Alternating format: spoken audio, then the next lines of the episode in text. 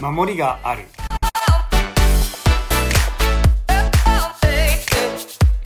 こんにちは。オーデビットシリーズ。神の愛を受け入れ神を愛する歩みへと。今回は第一サムエル19章の11節から17節にはですね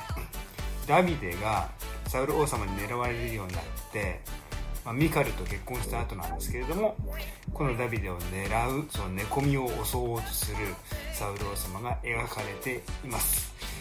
前回もね槍をいきなり投げつけられたり、まあ、今回は寝込みを襲われそうになる。この後にはもっとギリギリなシチュエーションを通らされることが出てくるんですね。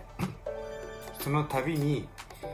ダビデはギリギリのところで守られていきます、えー、こういう見言葉があるんですね。詩篇の91編の11節。主があなたのために見つかりたちに命じてあなたの全ての道であなたを守られるからだという見言葉があります。どんなシチュエーションであったとしても神の守りは必ずある。私たちの使命が尽きない限り守られるんだということをこの御言葉を通して知りたいと思います。うん私事になるんですけどちょっとだけシェアさせてもらうとメキシコに行った時にですね、えー、強盗に襲われてこれやられたことがありました。